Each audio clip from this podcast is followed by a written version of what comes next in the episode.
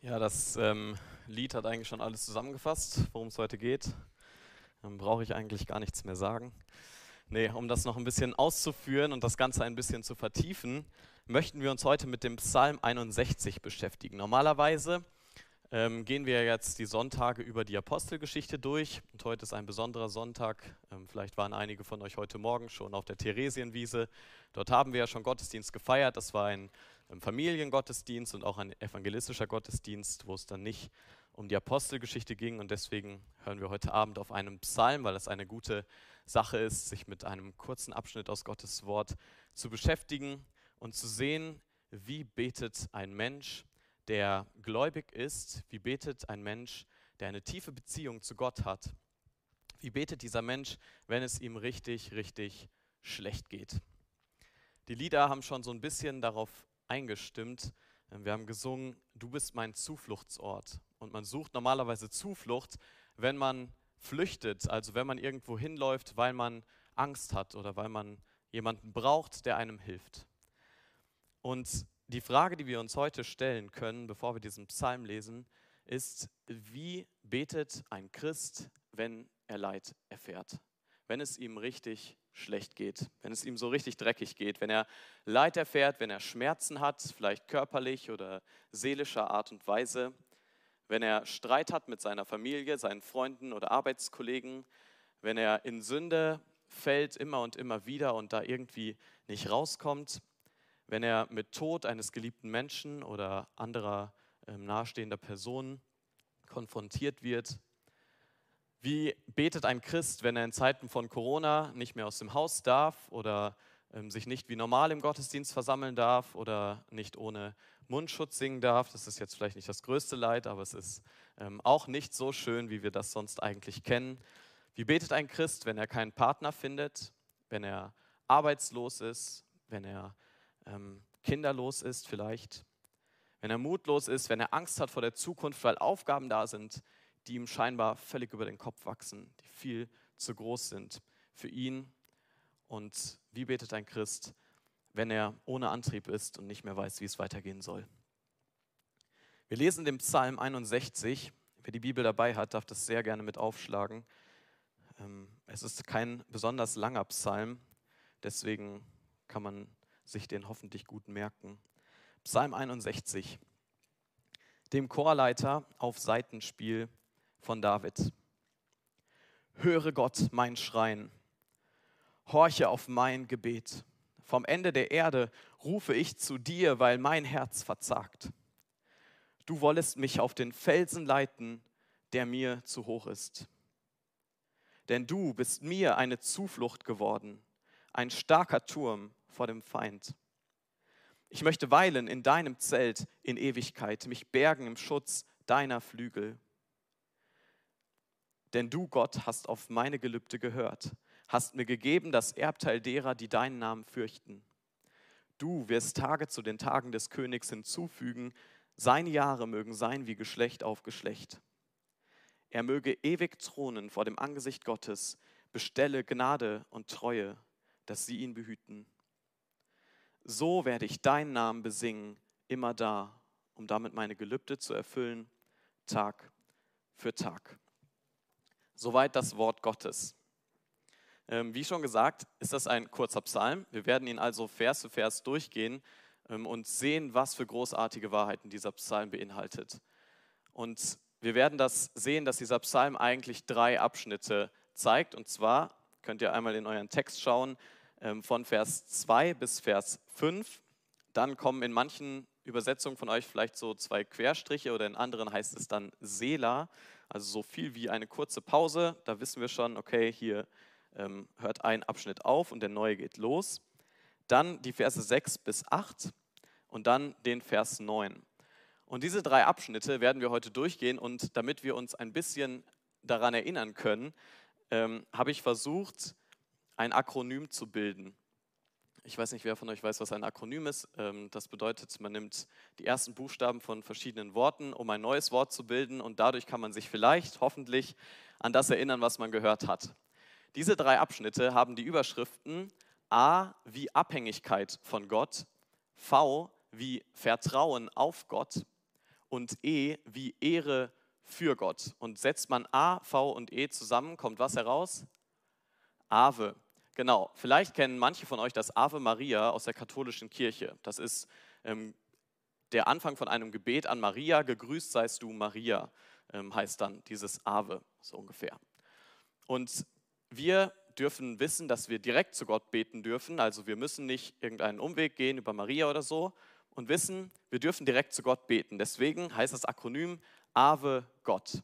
Okay? Weil Abhängigkeit A von Gott, V Vertrauen auf Gott und E Ehre für Gott. Also Ave Gott. Wenn ihr euch das behalten könnt, dann habt ihr hoffentlich die Predigt im Kopf und dann könnt ihr hoffentlich nachvollziehen, wie bete ich, wenn es mir als Christ richtig, richtig schlecht geht, wenn ich nicht mehr weiter weiß. Dann bete ich Ave Gott, gegrüßt seist du Gott. Oder wenn euch das nächste Mal jemand auf der Straße mit Grüß Gott begrüßt, denkt ihr, ah, Grüß Gott, ja, kenne ich. Ich weiß, wie ich zu meinem Gott beten darf. Wir fangen an mit Vers 1. Dort finden wir einfach kurz die Informationen, ähm, wer diesen Psalm geschrieben hat und dass er mit Instrumenten zu begleiten ist. Also, David hat diesen Psalm geschrieben, er soll irgendwie begleitet werden. Wie genau? Ähm, wir finden in dem Psalm leider keine Noten. Es wäre wahrscheinlich spannend gewesen, mal zu sehen, wie das damals ausgesehen hat. Aber wir finden eine wichtige Information und zwar dieser Psalm, dieser Klagepsalm, ist von David. Wir sehen später im Psalm, dass er das in einer sehr schwierigen Situation geschrieben hat. Er erklärt uns nicht genau, was das für eine Situation war, aber sie war wohl so schwierig, dass er zum Beispiel in Vers 3 sagt, mein Herz verzagt. Ich bin also mutlos. Ich bin am Ende. Und er sagt auch, dass er ähm, selbst am Ende der Erde ist. Also anscheinend ist er irgendwie entfernt aus Jerusalem. Und ich glaube, einem Mann wie David können wir das abnehmen, wenn er zu seinem Gott kommt und über sein Leid klagt. Ein Mann wie David hat viel Leid in seinem Leben erlebt. Und deswegen ähm, geht es auch nicht darum, wie viel Leid ich vielleicht hier erlebt habe und ob ich euch jetzt eine Lektion über das Leid erklären kann, sondern wir schauen auf den Mann Gottes, David, der ähm, einiges an Leid erlebt hat, der in tiefe Sünde gefallen ist und das Gericht Gottes dafür, den Tod seines Sohnes, gespürt hat. Ähm, ein Mann, der Selbstmord begangen hat. Ein Mann, der heftigen Streit, den heftigsten wahrscheinlich, den man in einer Familie haben kann, gehabt hat, der Söhne gehabt hat, die sich gegenseitig umgebracht haben, der den Tod seines Sohnes sowohl im Erwachsenen- als auch im Kindesalter miterleben musste. Und jetzt kann man sich fragen, was macht David in so einer Situation? Und hier kommen wir zu A wie Abhängigkeit. Wir lesen Vers 2 noch einmal. Höre Gott mein Schreien horche auf mein Gebet. David redet zu Gott. David redet nicht nur zu Gott, sondern er schreit und er fleht. Er ist völlig am Ende. Und er schreit zu Gott und sagt, Gott, bitte hör mich. Bitte, ich bin sowas von, von dir abhängig und davon abhängig, dass du mir jetzt zuhörst. Wir müssen uns das vorstellen. David war der mächtigste Mann im Land. Er war der König. Normalerweise sind die Leute zu ihm gekommen und haben bei ihm eine Audienz beantragt, haben gesagt, ich möchte vom König gehört werden. Und hier geht dieser mächtige Mann vor einen noch viel, viel mächtigeren König und bittet ihn um eine Audienz. Sagt Gott, bitte, bitte hör mir zu.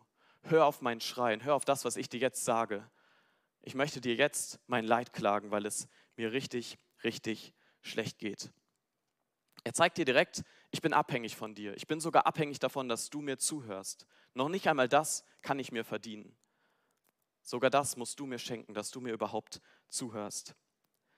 Und das ist interessant. David betet diesen Psalm nicht einfach nur, ah ja, dann habe ich halt mein Gebet für diesen Tag abgehakt, sondern er wird diesen Psalm gebetet haben, weil er wollte, dass Gott ihn hört und dass Gott ihn erhört. Er betet diesen Psalm nicht wie ein Pharisäer, der sagt, ja, ich muss die und die ähm, Gebete gesprochen haben und dann bin ich ganz gut vor Gott. Er betet diesen Psalm nicht wie der kleine Samuel, ähm, der irgendjemand versprochen hat, ja, ich bete für dich, dann betet er einmal dafür, nur damit er das Gebet gesprochen hat.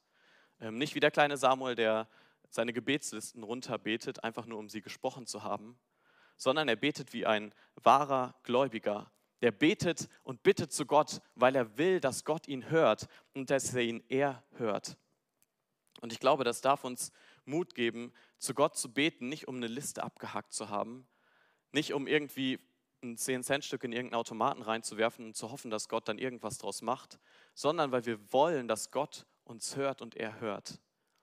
Wir beten und bitten. Und wir zeigen ihm dadurch, dass wir von ihm abhängig sind, weil was macht man sonst, wenn man zu jemandem hingeht und ihm um etwas bittet? Wenn man es sich selbst besorgen könnte, dann würde man es ja einfach sich nehmen.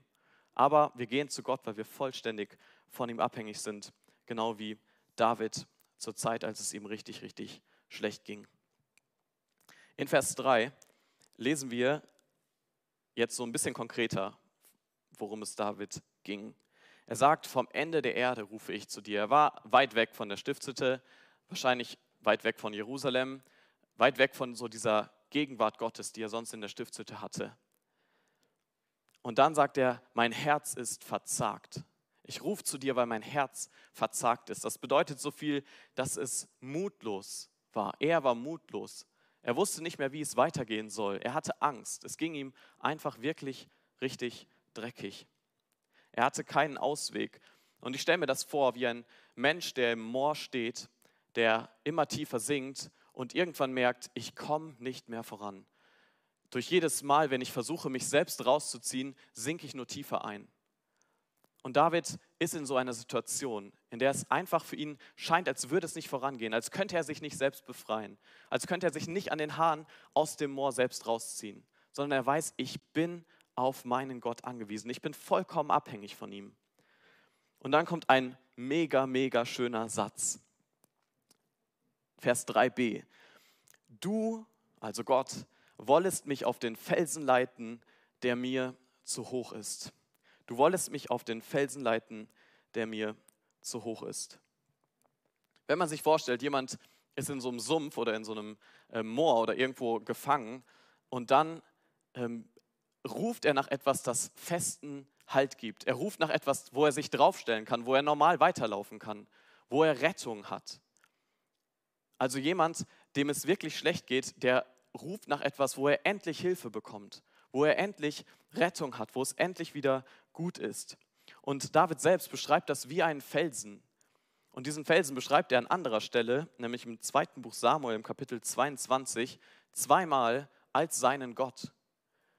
Also er ruft zu Gott um Hilfe und sagt ihm, leite mich auf den Felsen, der mir zu hoch ist. Also gib mir die Rettung, die nur bei dir zu finden ist, die ich nirgendwo anders finden kann. Selbst als mächtigster Mann in diesem Land kann ich meine Rettung nur bei dir festmachen. Nicht bei mir, nicht bei meiner Armee, nicht bei irgendwelchen tollen Sachen, sondern nur bei dir selbst. Er braucht diesen festen Untergrund, er braucht den Felsen, der ihm zu hoch ist. David gesteht sich hier voll ein, dass er abhängig ist von Gott. Und ich glaube, das ist nicht einfach, sich einzugestehen, ich bin abhängig von jemandem. Sich dann einzugestehen, ich bin abhängig von Gott, ähm, dass das David anerkennt als der große König, ist wirklich bewundernswert. Und ich glaube, dass Gott unser Leid benutzt, um uns ja darauf aufmerksam zu machen, wie abhängig wir eigentlich von ihm sind. Keiner von uns könnte hier sitzen und einen weiteren Atemzug tätigen, ohne dass Gott es will. Gott ist derjenige, der uns jeden Moment unseres Lebens schenkt, der jeden Moment sagen könnte, jetzt ist vorbei. Und der uns durch Zeiten, in der wir wirkliche Not erleben, deutlich macht, dass genau diese Tatsache wahr ist, dass er über unserem Leben steht der uns eigentlich gnädig ist, wenn er uns deutlich macht, dass er unsere Abhängigkeit ist, dass wir von ihm vollkommen abhängig sind. Und ich glaube, wir dürfen das genau so machen. Zu diesem Felsen rufen, zu unserem Gott rufen. Im Neuen Testament sehen wir, dieser Fels ist Christus, ist unser Herr Jesus Christus. Das ist der Fels, an dem wir uns festklammern und nicht wir erarbeiten uns irgendwie, dass wir auf diesen Felsen hochkommen, sondern unser Gott zieht uns aus diesem heftigen Dreck heraus und stellt uns auf diesen Felsen und rettet uns. Und wir dürfen genau das tun, wie David es hier tut. Er schreit zu Gott um diese Rettung. Er schreit danach, weil er weiß, ich bin so abhängig von dir, mein Gott. Ich brauche dich vollkommen. In den Versen 4 und 5 sehen wir dann, dass David nicht zum ersten Mal zu Gott geschrien hat. Wir lesen in Vers 4, Du bist mir eine Zuflucht geworden, ein starker Turm vor dem Feind. Ich möchte weilen in deinem Zelt in Ewigkeit, mich bergen im Schutz deiner Flügel. Ich habe im Vers 4 das erste Wort vergessen. Dort steht, denn du bist mir eine Zuflucht geworden. Dieses kleine Wort denn zeigt an, ich vertraue dir, ich begebe mich in deine Abhängigkeit, Gott, weil ich weiß ja schon längst, wie es bei dir ist. Bei dir ist es richtig, richtig gut. Bei dir ist es perfekt. Du hast mich schon so oft gerettet. Dieses Mal wirst du es nicht anders tun. Ich habe mir das vorgestellt, ähm, wenn ich früher von irgendeinem Tisch oder irgendeinem Sofa oder so meinem Vater in die Arme gesprungen bin und ich gedacht hätte, in 30 Prozent der Fällen lässt er mich fallen, ähm, dann wäre ich wahrscheinlich nicht nochmal gesprungen. So, aber ich war mir sicher, er hat mich bis dahin jedes Mal aufgefangen, er wird es auch beim nächsten Mal tun. Und genauso ist sich David hier sicher, jedes Mal, wenn ich bis jetzt zu meinem Gott geschrien habe, hat er mich gehört und er hört. Auf seine Art und Weise, weil ich abhängig war von ihm und es immer noch bin. Er benutzt dann verschiedene Bilder, um uns zu zeigen, wie Gott für ihn ist, wer Gott für ihn ist. Und zwar sehen wir erstmal ähm, das, wo wir gerade auch von gesungen haben, du bist mir eine Zuflucht geworden, ein Ort der Zuflucht, wo jemand hinfliehen kann, dem es richtig dreckig geht, wo jemand hin kann, der vielleicht von seinen Feinden, ähm, der seine Feinde im Rücken hat und der irgendwo in eine feste Stadt möchte, wo ihn niemand mehr angreifen kann, der richtig Angst hat, aber weiß, es gibt da was, wo ich hin kann und dort bin ich richtig sicher. Genau das beschreibt auch das zweite Bild, ein starker Turm vor dem Feind. Ein Turm, Mauern, die einen umgeben, die so stark sind, dass man innen drin essen und schlafen und trinken kann, ohne Angst haben zu müssen. Indem es einem wirklich gut geht, indem man es sich gut gehen lassen kann, obwohl draußen der Feind tobt. So stark sind diese Mauern und so sehr kann man auf diese Mauern vertrauen. Man ist vollständig abhängig von ihnen. Wenn sie nicht da wären, dann wäre man seinem Feind schutzlos ausgeliefert. Aber sie sind da. Und diese Mauern umgeben uns, wenn wir auf Jesus Christus vertrauen wenn wir zu Gott rennen als unserem Turm, der uns Schutz gibt vor den Feinden. Dann das schönste Bild, wie ich finde, ähm, im Vers 5. Ich möchte mich bergen im Schutz deiner Flügel.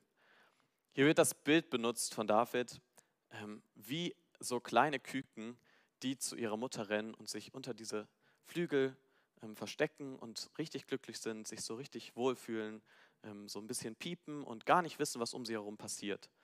Sie sehen nichts, sie sehen vielleicht ihre kleinen äh, Geschwister neben sich oder so, aber es geht ihnen richtig gut. Da sind sie richtig sicher, wie so ein kleines Küken unter den Flügeln der Mutter. So nah fühlt sich David bei Gott. So nah fühlt er sich, weil er weiß, ich bin ihm so ausgeliefert, ich bin so abhängig von ihm und das ist so gut. Er ist mein Schutz, er ist der Einzige, der mir irgendwie helfen kann. David weiß das, weil er das in seinem Leben oft erfahren hat.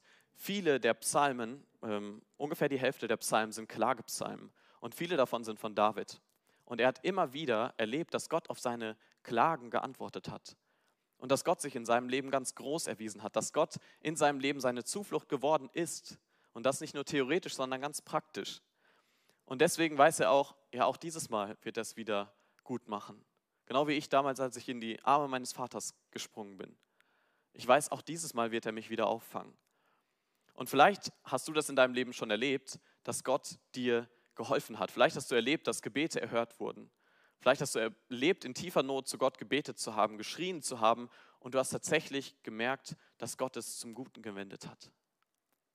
Vielleicht hast du es aber auch nicht erlebt und ich glaube, es kommt gar nicht so sehr darauf an, dass wir es persönlich erlebt haben, sondern ich glaube, es kommt in erster Linie darauf an, dass wir in der Bibel sehen, dass Gott gut ist nimm die komplette Bibel, lies sie durch und such danach, wie ist Gott mit seinen Kindern umgegangen? Wie ist Gott mit den Gläubigen aus dem Alten und dem Neuen Testament umgegangen? Und er hat es immer zum Besten führen lassen.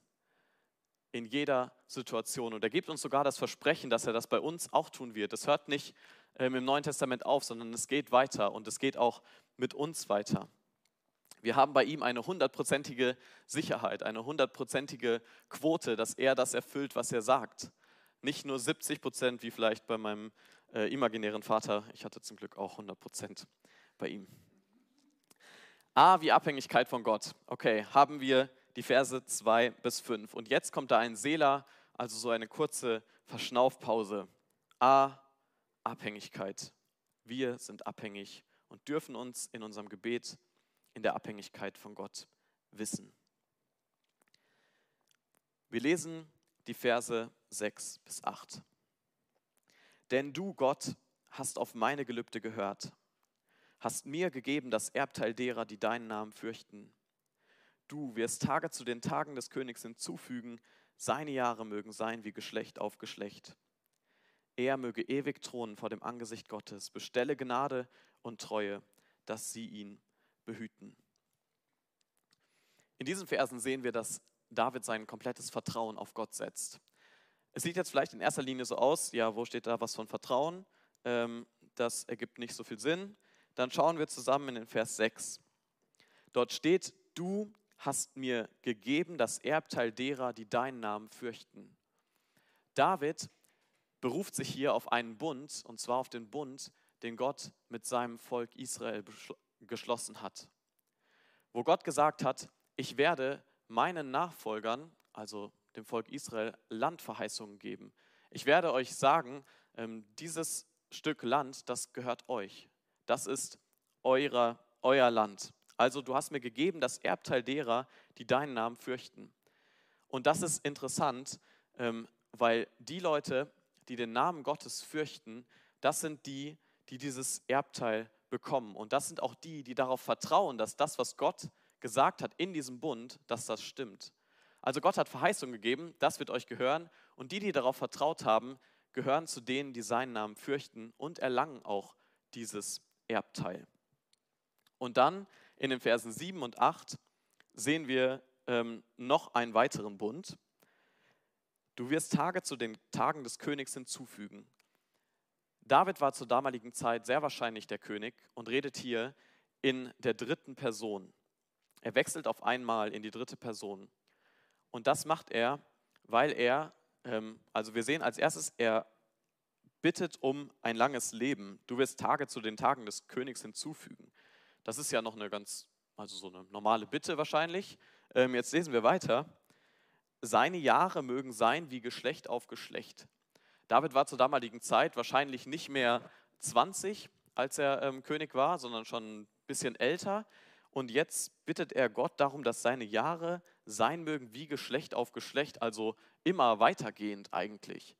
Also das ist schon komisch. Und dann übertreibt er noch mehr in Vers 8, er möge ewig thronen vor dem Angesicht Gottes. Also ein bisschen übertrieben. Ähm, wenn wir aber wissen, warum David das hier sagt, dann sehen wir, es ist gar nicht übertrieben, sondern er beruft sich auf das, was Gott ihm ganz persönlich versprochen hat, nämlich auf den Bund, den Gott mit ihm geschlossen hat in 2 Samuel 7.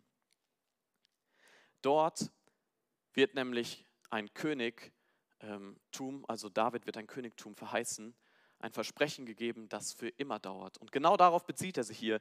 Er sagt, das ist das, woran ich glaube, woran ich festhalte. Das ist noch keine Realität geworden, sondern er vertraut auf die Verheißungen, die Gott ihm gegeben hat. Genauso wie das Volk Israel auf die Verheißungen ähm, vertraut hat, die Gott ihm gegeben hat.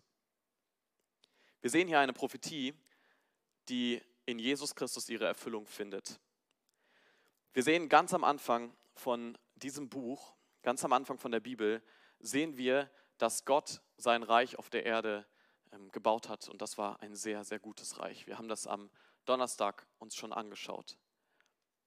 Wir haben gesehen am Donnerstag, ähm, dass dieses Reich perfekt war. Gott sagt, es war sehr gut. Und dann kommt der Mensch und denkt sich, ha, ich habe es äh, mehr drauf als Gott und ich weiß, dass es mir vielleicht noch besser gehen kann. Und er entfernt sich aus diesem Reich Gottes. Er entfernt sich und er bekommt den Tod, er sündigt und das ist jetzt sein neuer Zustand außerhalb vom Reich Gottes. Dann ist Gott in seiner Gnade so groß und kündigt jemand an, der Menschen wieder zurückführen wird, wieder zurück in das Reich Gottes, wieder zurück in den Ursprungszustand und in den perfekten Zustand, in den Zustand, wo Gott herrscht und der Mensch ihn anbeten darf in völliger Reinheit. In diesem Zustand, diesen Zustand verheißt Gott. Und dann benutzt er das Volk Israel und er macht es da genauso, wie er es immer getan hat. Er sagt, das sind meine Verheißungen. Er sagt es bei Abraham schon, das sind meine Zusagen an dich, die werden sich erfüllen. Vertrau darauf und du wirst gerettet. Und das ist die ganze Bibel durch. Gott gibt Verheißungen, gibt Versprechungen, gibt Zusagen und das Vertrauen darauf, das Vertrauen, dass man nicht selbst sich irgendwelche Dinge erarbeiten kann, sondern dass nur einer uns retten kann, nur einer uns zurück in das Reich Gottes bringen kann, das Vertrauen ähm, bringt uns dahin, gerettet zu werden. Und genau das ähm, passiert, während das Volk Israel lebt und dann kommt König David und da wird es auf einmal konkreter. Und Gott sagt, aus deinem Geschlecht wird ein König kommen und dieser König wird der König des Reiches Gottes sein. Dieser König wird der König des Reiches Gottes sein. Wer auf den vertraut, der gehört zum Reich Gottes dazu. Wer darauf vertraut, dass er derjenige ist, der rettet, der gehört automatisch zu meinem neuen Reich dazu. Niemand sonst. Und Jesus ist derjenige, der dieser König ist. Und das haben wir im Matthäus-Evangelium gesehen. Wir haben die ähm, Geschlechterreihenfolge gesehen, diese ähm, Genealogie, haben wir uns angeschaut und haben geguckt, dass von Abraham an Matthäus auflistet und zeigt, der versprochene Retter, auf den die Juden so viele Jahrhunderte gewartet haben, ist Jesus Christus. Und auf den dürfen wir vertrauen, darauf, dass er sein Leben gegeben hat als Lösegeld für viele. Darauf vertrauen wir. Und das ist auch das, was Paulus dann hinter dem Kerkermeister zuruft und sagt, vertraue auf den Herrn Jesus Christus und du wirst gerettet werden.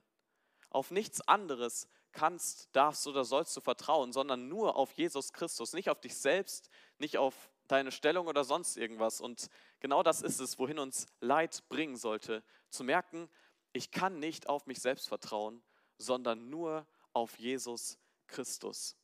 Nur auf den, ähm, dessen Zusagen in Erfüllung gehen. Nur auf den, der wirklich gut ist. Und ich hoffe, dass viele von uns das schon erfahren durften, ihr Vertrauen in Jesus Christus zu setzen. Und wenn nicht, dann rufe ich dir das zu, was Paulus dem Kerkermeister zugerufen hat. Glaube an den Herrn Jesus Christus und du wirst gerettet werden. Oder vertraue auf den Herrn Jesus Christus und du wirst gerettet werden. David hat den Zusagen Gottes vertraut. V wie Vertrauen. Und er weiß, dass, sie, dass er seine Zusagen erfüllt. Als Gläubige dürfen wir genauso Gottes Zusagen vertrauen. Ich habe mal ein paar mitgebracht, weil ich sie so schön finde, wenn wir sie uns vor Augen führen und sehen, Gott ist sich selbst treu, Gott wird seine Zusagen nicht ändern.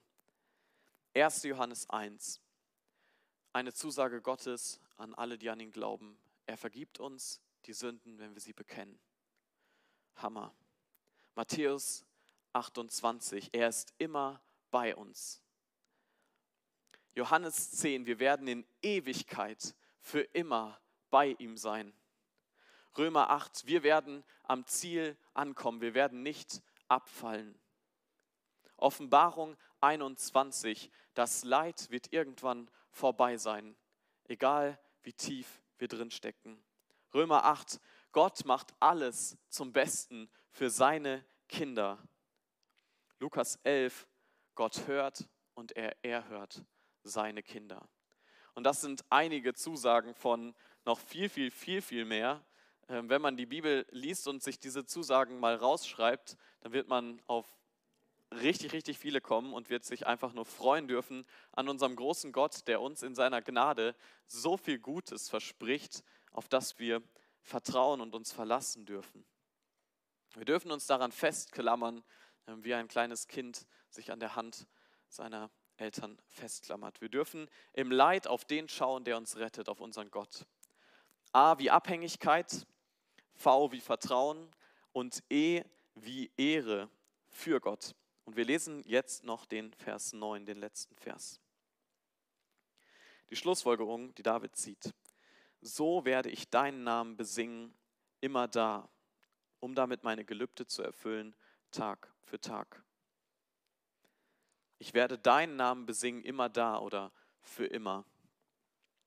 Wir sehen hier das Ende von einer sehr, sehr persönlichen Klage, die David an seinen Gott richtet, wo er am Anfang deutlich macht, ich bin abhängig von dir, Gott. Alleine schaffe ich es auf jeden Fall nicht. Wo er dann zeigt, ich vertraue dir, dass das, was du sagst, wahr ist. Und wo er am Ende zum Schluss kommt, die Ehre gehört dir allein. Ich werde dir für immer und ewig Lob darbringen. Wir lesen hier nicht, dass David gerettet wurde.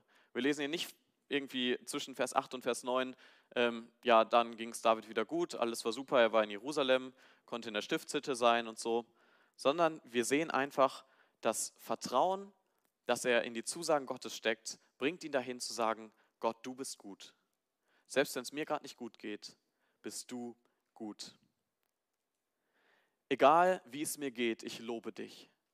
Selbst wenn sich meine Umstände noch nicht geändert haben, selbst wenn ich immer noch keinen Partner gefunden habe, selbst wenn ich immer noch in dieser einen Sünde drin stecke, selbst wenn Corona immer noch weiterläuft, selbst wenn ähm, alle Dinge, die ich irgendwie als Leid empfinde, immer noch da sind, weiß ich, Gott, du bist gut. Gott, dich zu loben, lohnt sich allemal. Gott, du bist viel, viel größer als alles das, was ich an meinen Problemen gerade in meinem Leben sehe. Und David sagt, er lobt Gott für immer. Nicht nur einfach nur so als Gebet abgehakt, ja, jetzt muss ich halt eben noch danken, sondern er lobt Gott und weiß, Gott, du bist gut. Selbst wenn es mir nicht gut geht, bist du gut. Ich vertraue darauf, dass du mir helfen wirst, dass du mich retten wirst, dass du mein Gebet hören und erhören wirst. Und du bist so gut. Wenn es dir schlecht geht, dann grüß Gott. Wenn es dir schlecht geht, dann ave Gott. Dann erkenn, dass du abhängig bist von ihm. Ich glaube, das Leid bringt uns dahin, zu erkennen, wir sind abhängig von ihm. Und das ist gut so, dass uns das Leid dahin bringt, weil es eine Realität ist, die es uns aufzeigt, die uns oft gar nicht bewusst ist. V wie Vertrau auf Gottes Zusagen ist das Zweite. Wir dürfen darauf vertrauen, dass Gott uns die Zusagen, die er uns zuspricht, ähm, dass er sie auch erfüllen wird, dass er sie wahr macht, weil er es schon immer getan hat und auch immer tun wird. Und das Letzte, wir dürfen Gott ehren und loben. Wir dürfen ihn ehren für der, der er ist, für den perfekten Gott, für den Gott, der ans Kreuz gegangen ist, für unseren Herrn Jesus Christus, der sich selbst für uns gegeben hat obwohl wir absolut nicht würdig sind, dass er das gemacht hat. Und wir haben im Matthäusevangelium eine Stelle gelesen, in der Jesus eigentlich ähnlich handelt, indem er ein ähnliches Gebet spricht. Das erste, er ruft zu Gott in seiner tiefsten Not und er macht sich dadurch abhängig von ihm. Er zeigt, ich selbst ähm, vertraue jetzt nicht auf mich, sondern auf dich. Und er sagt ihm dann trotzdem, ich vertraue auf dich. Also er macht sich abhängig und dann vertraut er ihm, indem er sagt, nicht mein Wille, sondern deiner geschehe. Und das in der Situation, in die wir uns niemals reinversetzen können. Ein Mensch, ähm, ein Mensch Gott, Jesus Christus, der kurz davor steht, von seinem Vater mit dem Zorn beladen zu werden, den so viele Sünder und auch so viele Sünder aus diesem Raum verdient gehabt hätten. Dieser Gott, ähm, dieser Gott Mensch Jesus Christus ist dort vertraut dass der Wille Gottes das Beste ist für ihn. Und dann geht er in den Tod und das zur Ehre Gottes, weil er weiß, Gott wird erhoben, Gott wird gelobt werden, Gott wird gelobt von seinem Volk. Und das tut er aus unendlicher Gnade. Und weil er das getan hat, wissen wir auch heute, dass seine Aussagen und seine Zusagen wahr sind. Deswegen dürfen wir auf ihn vertrauen. Deswegen wissen wir, er ist unser Fels, der uns sonst zu hoch wäre. Er ist unsere Rettung, die wir uns niemals selbst erarbeiten könnten. Das ist Gnade über Gnade. Ähm, das ist das Schönste, was wir uns vorstellen können, dass Jesus Christus ans Kreuz gegangen ist, um uns zu retten. Dass wir in Abhängigkeit auf ihn unser Vertrauen setzen dürfen und das zur Ehre Gottes. Und ich wünsche uns, dass das ein bisschen hängen bleibt, vielleicht dieses Ave Gott, abhängig zu sein von Gott, Vertrauen zu haben auf Gott und zur Ehre Gottes allein unser Leben zu leben. Ich möchte noch beten.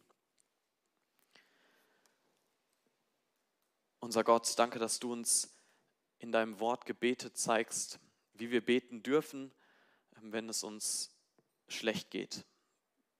Danke, dass du uns ähm, durch deinen Knecht David zeigst, wie wir vor dich kommen können. Danke, dass wir uns in deiner Abhängigkeit sicher wissen dürfen, dass du Zuflucht gibst und dass du deine Ehre suchst. Danke, dass wir zu deinem Volk dazugehören können, alle, die das so ja, dieses Vertrauen auf dich haben dürfen. Danke für deine unendliche Gnade. Danke, dass du unsere Rettung bist. Die Rettung, die wir selbst niemals hätten erreichen können. Du bist unendlich gut, unendlich schön und ähm, wir sind dir einfach dankbar dafür, dass du so groß bist. Amen.